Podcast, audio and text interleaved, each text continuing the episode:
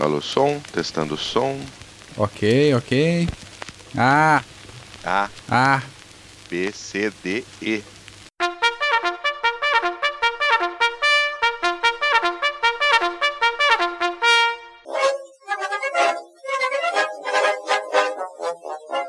Partículas de História Militar começando, cremosinho, bonitinho. Tudo bom, Mac? Tudo jóia, Bu. Como é que tá nesse lindo domingo de sol aí em Campinas? Tá, Cara, tá um frio do cacete, mas tá bom. Eu gosto, gosto de frio. Eu gosto Coisa de linda. frio. Tô aqui de, de bermudão, mas tô com frio nas pernas. Ah, esse que é bom. Esse que é bom. Melhor do que ficar suando feito um porco antes do abate no verão, que a gente fica com Eu, eu concordo com você. 35 graus. Tá louco. 35 graus na Falta de orelha. respeito. Puta que eu pariu, viu?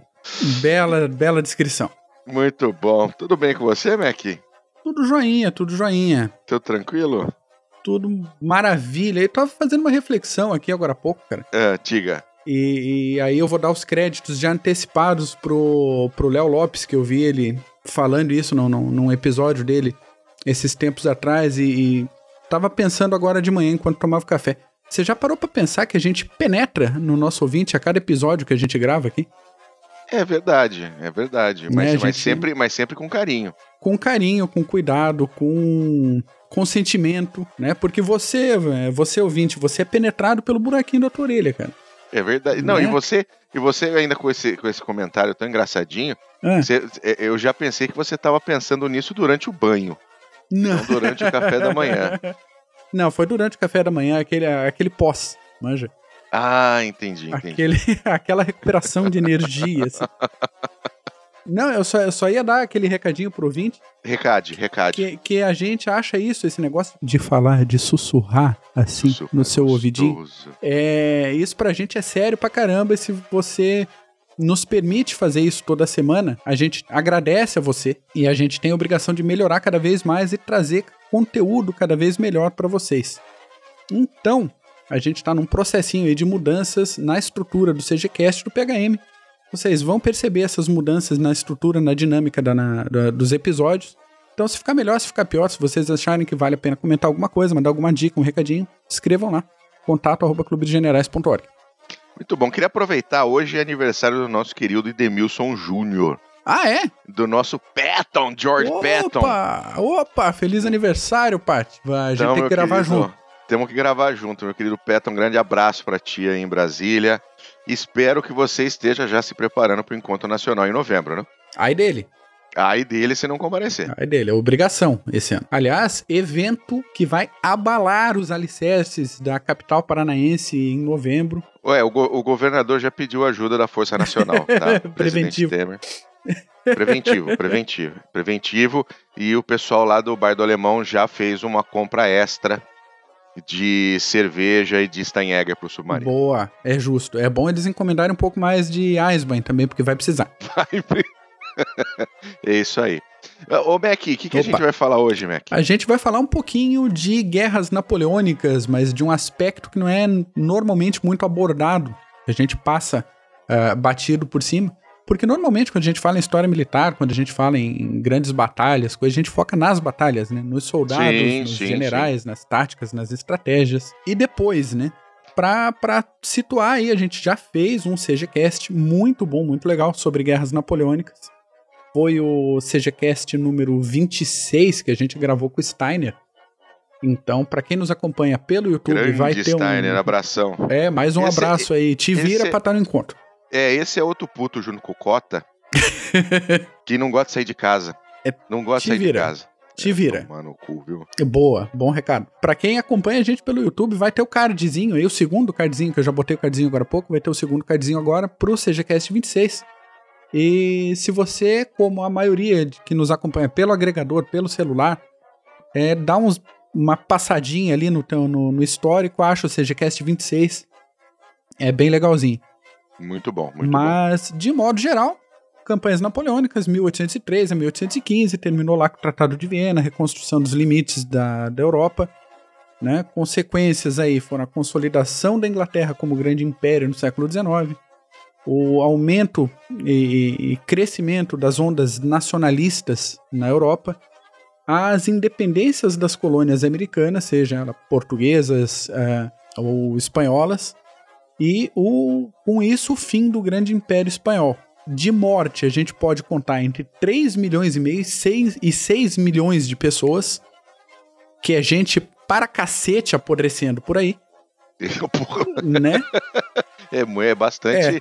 É, é, é, bastante pontinho verde aí. Bastante pontinho verde florido. E desse total aí, 500 mil a 2 milhões de militares. Então, aí, com isso, a gente dá o gancho, o que, que a gente vai falar hoje. Faz o que com esse monte de gente que ficou para trás? É, imagina, imagina, tem aquela grande batalha, né? Todo mundo atirando em todo mundo, todo mundo tentando matar um amiguinho. E daí em um momento a batalha acaba. Normalmente a batalha não, né, não dura ali dias. Né? A batalha, uma hora a batalha acaba. Uhum. E aí o, a, os, os, exércitos retraem, né? Ou, ou um, um, recua e o outro avança e ocupa posição, ou os dois retraem, tudo dependendo da situação do, da, da batalha. E aí você tem aquele monte de corpinho morto, dilacerado, às vezes sem perna, às vezes sem cabeça, às vezes sem nada, né? Exatamente. Uma perna para um lado, a cabeça para o outro. E no fim das contas, eh, algo tem que acontecer com esses corpos, eles têm que ser enterrados, eles têm que. Até por questões sanitárias, né? Ah, com certeza, com certeza. A gente vai, vai comentar um pouco disso aí. É, porque é, e, é, é, isso que você falou, tem que ocupar o terreno e ter, ter que limpar o terreno, né? Exatamente. Se você pegar aí a, a, a, as guerras modernas, vamos falar de guerra moderna, vamos falar de Segunda Guerra Mundial, por exemplo, uhum. uh, você tinha às vezes até um cavalheirismo entre uh, uh, entre os, os content... né, entre aqueles que estavam lutando ali, de hora que a batalha né, acalmava, posições não tinham sido tomadas, estavam ainda naquela coisa de deixar que todo mundo pudesse recolher os seus mortos, os seus feridos, e às vezes também não tinha, pau no cu. Exatamente, dependia muito da época da guerra e do, do front, né? Do front que você estava ocupando. Uhum, e aí você tinha, você tinha os, os cemitérios na retaguarda para você colocar os mortos e depois eles eram transferidos para os cemitérios onde efetivamente eles iam ficar. Às vezes não, às vezes aquilo criava um cemitério. Uh, tem, por exemplo, tem vários cemitérios alemães a, a, através da Europa. Tem uma organização, inclusive, uh, alemã para cuidar dos, dos, dos, mortos em guerras alemães, uhum. assim como tem para britânicos, americanos, etc. Mas quando você volta ali no século XIX, uh, ah, se a gente for lembrar as guerras napoleônicas, uh, não eram apenas os soldados que iam para frente de batalha. Ah, sim, sim. Junto com os soldados iam também as famílias, iam também comerciantes, Uh, e a lavadeira, junto. e a Kenga, e a lavadeira, e a, e a Kenga, a rapariga.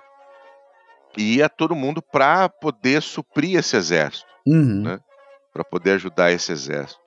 Então não é só por a gente vê sim muitas mortes além de soldados, exatamente porque tinha muito civil acompanhando também. Exato, exato. Né? Além dos, dos civis dos locais onde aconteciam, tinha aquele monte de civil acompanhando os exércitos. E daí, esse logo após a batalha, a gente tem esse essa questão.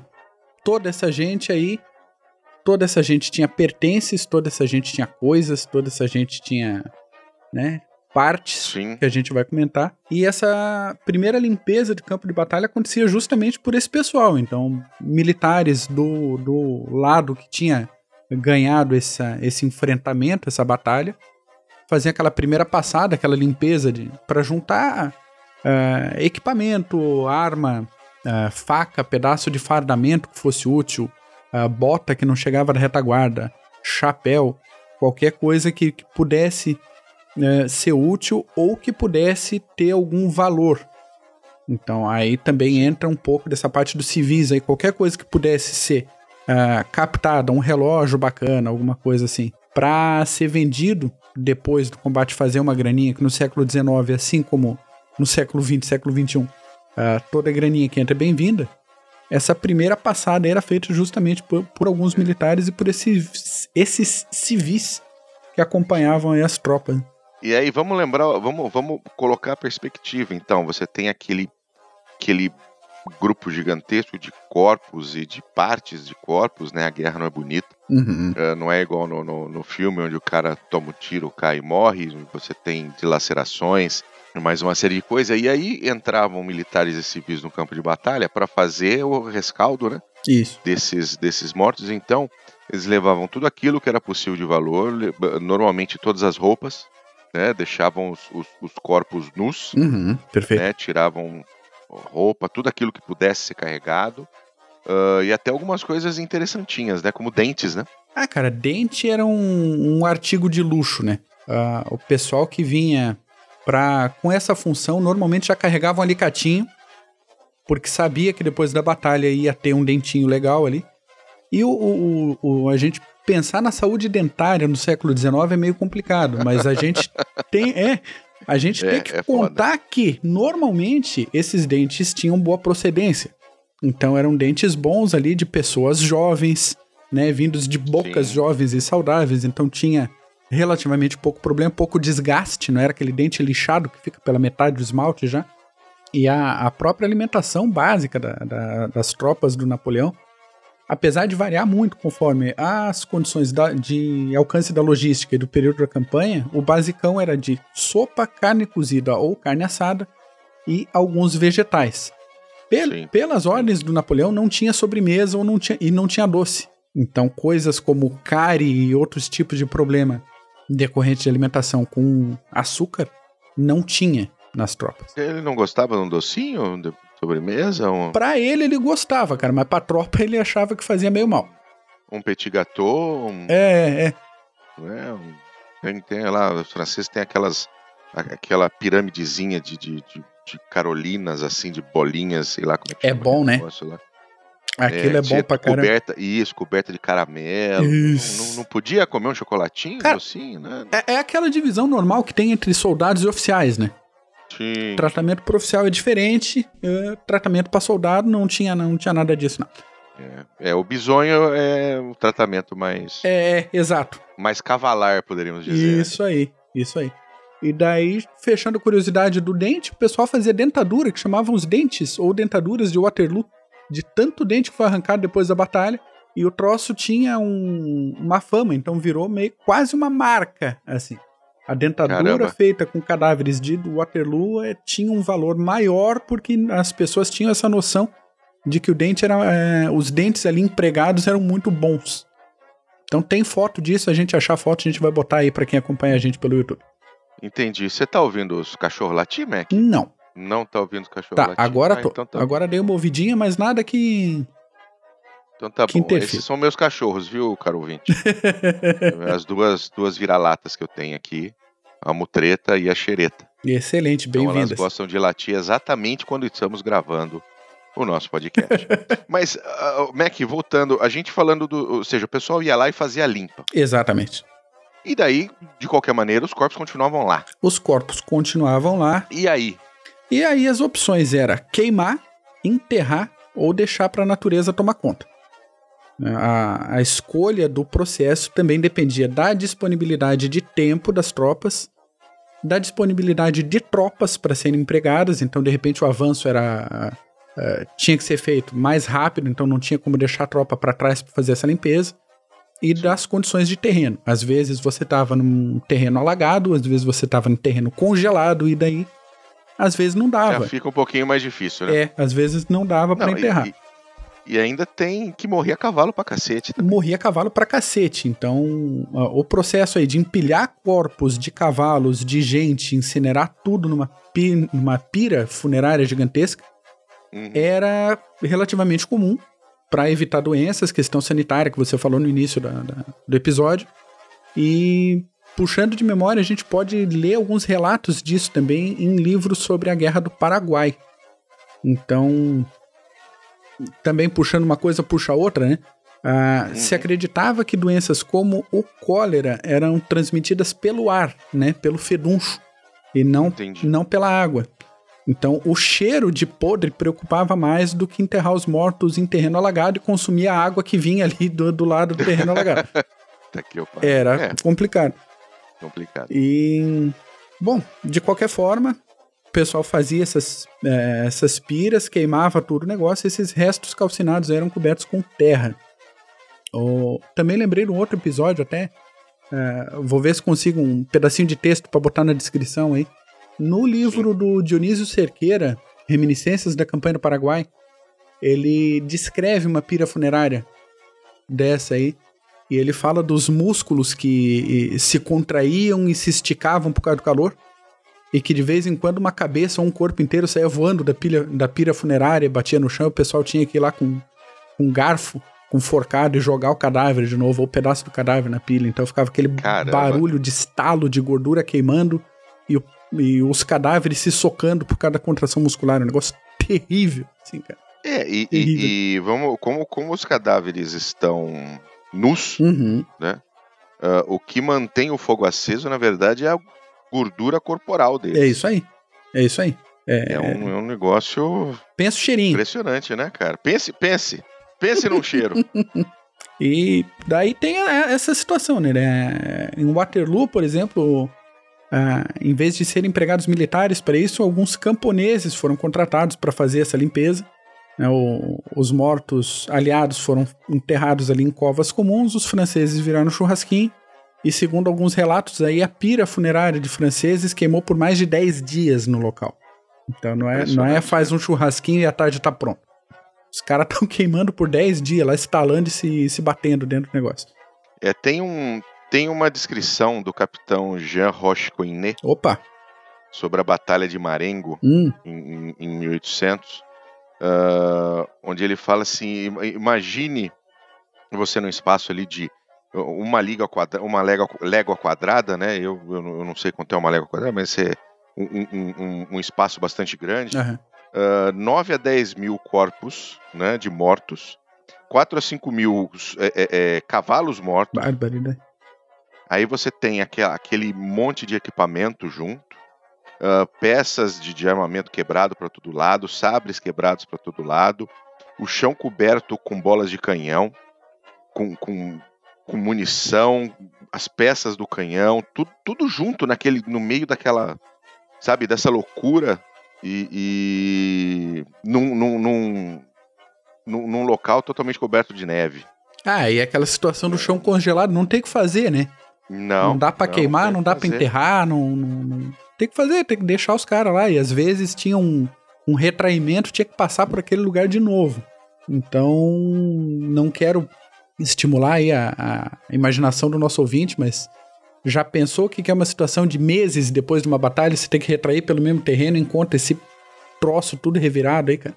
Não, cheio de corpos, né, que não foram queimados, não estão ali sendo sendo servindo de refeição para butre, para Exato. urubu, para tudo quanto qualquer, é tipo de verme. Qualquer, e isso, qualquer tipo de, de, de, animal que goste de uma carninha uhum. podre. Então é bem. É, é, é, um negócio que não devia ser bonito. É tenso, é tenso. É, e, Depois desse apodrecimento e, vem osso, né? Vem osso, né? Vem osso. Então, mais de ano era. Voltando ao Waterloo, né? Que é o, a, a nossa referência aí. Mais de um ano depois da batalha ainda tinha ossada, é, ossadas soltas, pedaços de ossada, crânio, bom, tudo quanto é tipo de pecinha Sim. interna, hein? Uhum. Então, outra equipe de gente foi contratada para fazer a coleta desses ossos, moer e usar como adubo. Que belezinha. É, é. Pois é, né? Então, para ter noção aí da quantidade, em 1822, um jornal britânico informou que naquele ano mais de um milhão de ossadas foram importadas do continente para que elas fossem torradas e moídas. Esse produtinho natural flocadinho foi encaminhado para os mercados, é, mercados agrários, né, agropecuárias da região ali. Sim para que os fazendeiros fizessem justamente esse adubo dos campos. Ou seja, ele podia ele podia estar tá ali adubando o campo dele com o priminho, com o tio, com, com o filho, é, com, com o filho. É, com... é, isso é só fica mais esquisita a situação se a gente for pensando. o... Coisa que a gente já falou numa outra gravação também, o século XIX definitivamente foi para profissionais, não era para amadores o século XIX. Mas é uma boa, é, fica, fica bom na piada. Esses caras pelo menos serviam como adubo, né? É, é claro. Né? Tem, tem gente que nem como adubo serve. Então, cara, eu li uma vez, deixa eu ver se eu lembro o livro. Foi no. Lembrei, foi no Vinho e Guerra. Uhum, que sim. As... Excelente livro, Excelente aliás. Excelente livro que as principais safras de vinhos, as melhores safras, aconteciam. A, a, a colheita das, das melhores uvas acontecia de dois a três anos após grandes batalhas no mesmo local. Então vê que esse adubinho natural humano aí até, é um até para vinho funcionava bem, né? Muito bom. É, é, só pro o nosso, o nosso ouvinte, Vinho e Guerra é um livro que foi escrito por um casal. Tenho ele aqui, depois a gente vai colocar aí. Uh, contando a história dos vinicultores franceses com a ocupação uhum. alemã. É o Dom e a Pete Kledstrup. Ai, que maravilha. E, cara, é um livro excelente de ler, de leitura fácil. Uhum. Conta como os vinicultores enganavam os alemães, uh, como eles escondiam as melhores safras, os melhores vinhos, entregavam os piores vinhos para os alemães. É, é, é muito, é muito Sabotavam vale a fé, faziam tudo que dava para fazer. Fazia. fazia de tudo que dava para fuder os alemães. É isso aí. E tinha ainda, depois ainda, depois de da derrota final do Napoleão, ainda tinha o pessoal que fazia turismo nesses, nesses campos de batalha para lembrar, levar lembrancinha Cara, eles levavam lembrancinha. E aí eu não posso criticar os caras, porque eu também tenho vontade de visitar campo de batalha e achar umas lembrancinhas. Só que, porra, cara, a situação deles lá foi complicada. Teve gente que juntou dedão e botou em garrafa de gin. E passou a vida inteira com mostrando pros vizinhos, pros amigos que iam na casa dele, ó, oh, esse daqui é um dedão original de Waterloo, manja. Que beleza, sim. Complicado. Mas muita coisa foi, foi coletada, foi para coleções particulares, foi revendida. Então, como a gente falou de antes, da, tanto para aplicação militar quanto para aplicação comercial. Então, peça de equipamento, baioneta, munição é, de artilharia, cartucho, caderninho pessoal, música, poesia, chapéu, qualquer negócio que desse para juntar, eles juntavam. E aí surge aquela coisa de mercado. Muita gente indo para lá, pegando, levando, mostrando para os outros. Mais gente quer e a demanda começou a, a, ser maior do que a oferta de produtos. Então, essa vai subindo vai o preço. subindo o preço, exatamente. E a busca por relíquias da campanha napoleônica é, bombou no século XIX inteiro. Então, praticamente até a, a nova confusão em 1914 na Europa, o que estava em alta eram as relíquias do, das campanhas napoleônicas e depois algumas relíquias que também eram vendidas por um preço bem alto da Guerra Franco-Prussiana e da Guerra da Crimeia. Então todo, todo esse conflito, essa batalha, essa, esses desastres militares que aconteceram, uh, tudo Sim. isso alimentava também o mercado de quinquilharias e de lembrancinhas. Né?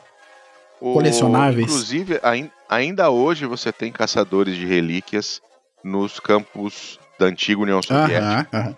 Por causa da Segunda Guerra Mundial. Exatamente. É, é, se o ouvinte e... procurar aí na, nas redes sociais, tem vários grupos de gente que sai campo afora com um detector de metal, com o negócio todo. Exatamente, buscando restos de soldados de ambos os lados para saber, para tentar uhum. alguma relíquia que, que possa valer dinheiro. Isso aí. Né?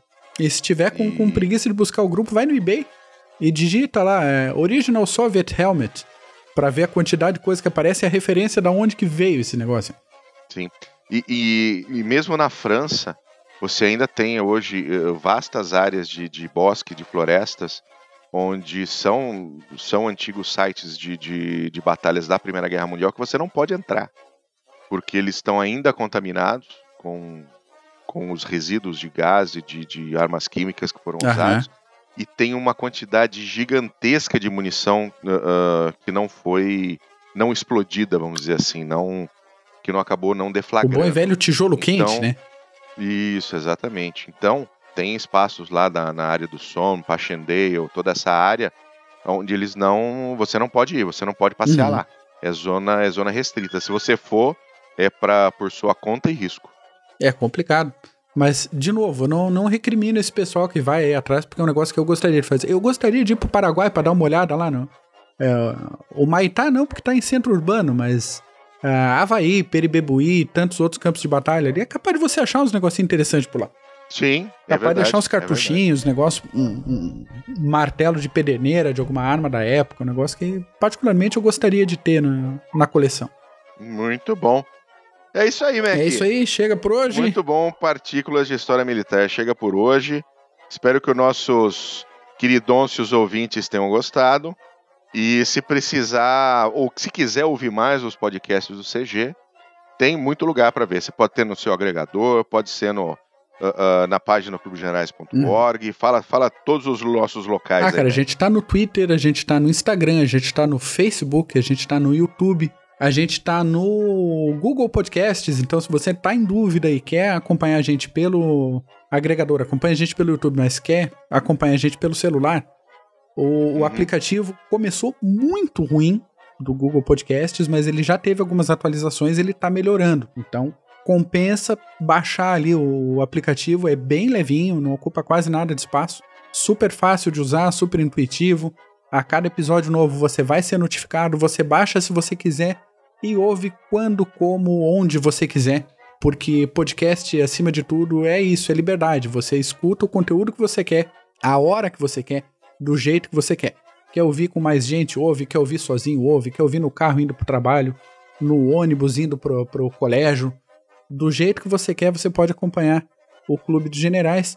E se você gostou desse episódio, se acha que alguém mais pode gostar, por favor, compartilhe aí nossos links, espalhe a palavra do Clube de Generais, porque a gente está aqui para isso mesmo, para produzir conteúdo, para falar de história militar, para trazer um, um pouquinho disso que a gente gosta tanto de ler, de estudar, e a gente gosta de falar com vocês também.